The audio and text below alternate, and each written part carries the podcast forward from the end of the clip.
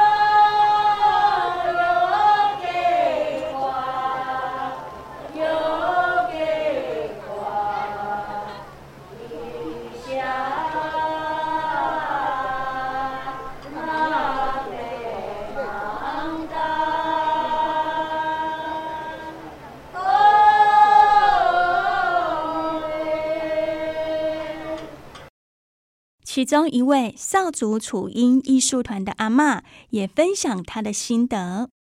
我是细汉伫遮出世，哦，啊，都大汉了，都十二岁就跳舞诶，跳那个舞，啊，再学到这么老啊，嘛还阁像雏鹰咧，较早有跳舞啊。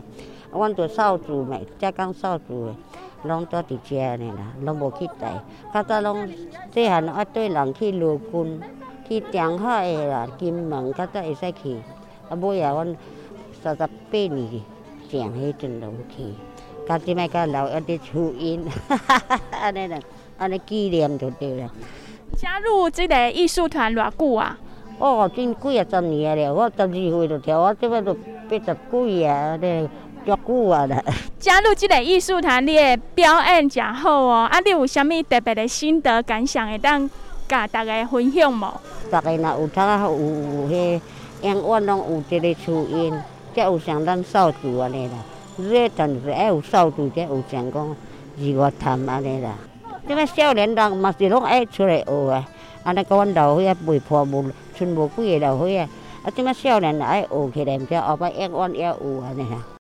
来到日月潭，除了欣赏少族雏鹰艺术团的展演之外，也可以透过少氏生活行旅的导览。而更认识少族文化。接下来，我们来听听看导览老师是怎么说的。呃，我叫做石成宏，然后我的族语名字是比用许嘎达法度。那今天会带呃大家走这个部落，好、从这个伊达少的游客中心，然后我们会沿着商店街走到那个组合屋，也就是在九二一大地震重建的这个伊达少社区。呃，那导览的内容大概就是。一些重建的过程啊，还有说都市计划的时候，整个伊达少的变化。如果没有来过的游客会发现说，呃，其实所谓上面的世界跟下面的世界是完全不一样的。其实少族住的地方，哦，不是整个伊达少，哦，然后大家看到很多的商店，也不全部都是族人的，哦，其实百分之九十都是呃汉族，那个后来来的一些族人。接下来，我们也访问到两位游客，分享他们的心得。我叫吉瓦斯，从普里来。我觉得以前来日月潭都是比较走马看花，然后没有就是在地人就是解说少族的生活，其实会对于少族有蛮多的疑问跟想法的。可是今天就是他们自己解说那个土地失去的过程的时候，你会觉得说哇，真的是另外一个辛酸血泪史，然后跟好像以前认知的少族还有日月潭，感觉上是另外一个世界的感觉。我姓吴，然后，嗯，我对原住民文化蛮有兴趣的，也算是有点像文史工作者啦。今天是第一次来参加这个少族文化深度的导览，对，那我觉得非常有意义。就是虽然自己从事文史工作也有一段时间，可是亲自来听他们讲，就会觉得跟自己查到的资料或是书本看的不太一样，这样子，对，觉得很有意义。比较特别的是哪一个部分？其实从一开始，他就是切入那个土地，我会觉得说，印象中只是觉得好像日本时代就建水库把他们赶走了，可是不知道说原来一直到现在，就是刚刚大哥有讲那个孔雀园啊，或是什么国小等等啊，很多土地问题，一直到现在都还这么复杂，对他们的那个秋千祭啊，传统记忆的场景都觉得很特别。每年农历七月的最后一天晚上，日月潭旁边的伊达少商店街会传来阵阵的咚咚咚的楚音声。这是少族的族人们一起用楚音以及美食来去旧迎新，迎接即将来临的新年，并且会进行少族年祭。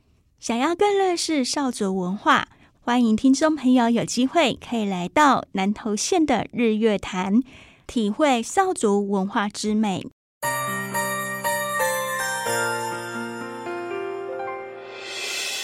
伤心的时候有我陪伴你，欢笑的时候与你同行，关心你的点点滴滴。正声广播电台